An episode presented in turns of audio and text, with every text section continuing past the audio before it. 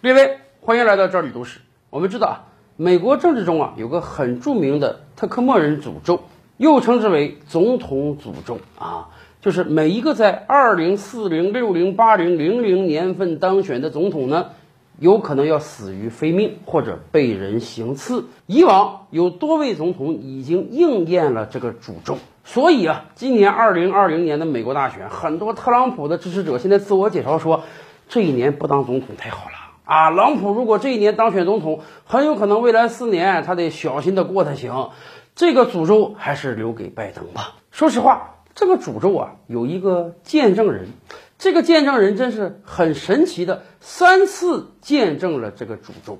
这个人就是林肯总统的大儿子罗伯特·林肯。众所周知啊，林肯是一八六零年当选的总统，哎，这可就是诅咒应验的年份。林肯当选之后，国家马上迎来了南北分裂，打仗打了足足四年之久。所以，林肯的第一个任期是在战争中完成的。但是，虽然战争这么危险，林肯还是毫发无损。大家都觉得啊，这个诅咒看来到林肯这一代啊，算是过去了。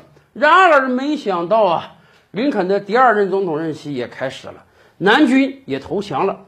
国家从此太平了啊！林肯很高兴的到一个歌剧院去看歌剧，然而一个枪手啪啪几下用一支手枪结束了林肯的生命。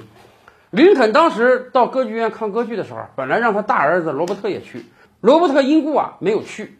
听说父亲被行刺之后，他匆匆忙忙赶到医院，结果最后在他的见证下，林肯死于非命。当时这个罗伯特林肯啊，大概就是二十郎当岁的年龄。作为家人见证自己父亲被行刺，这也正常。然而，谁都没想到啊，见证一个在任总统被行刺身亡，对于罗伯特·林肯来讲，这只是第一次。转眼到了1881年，加菲尔德总统在林肯二十年后的1880年当选美国总统，又是一个诅咒生效的年份啊！1881年7月。应加菲尔德总统之邀呢，罗伯特·林肯来看望他。两个人在大街上散步，结果一个枪手突然出现，砰砰，又是对着加菲尔德总统开了几枪，迅速送医之后啊，那个时候美国医学可能也不是很先进，治了几十天竟然没治好，总统死在了医院。这是罗伯特·林肯第二次目睹在任总统被刺杀，有再一再二，没有再三的。谁想到了？又过了二十年，同样的悲剧再一次上演。一九零零年当选的美国总统是麦金利。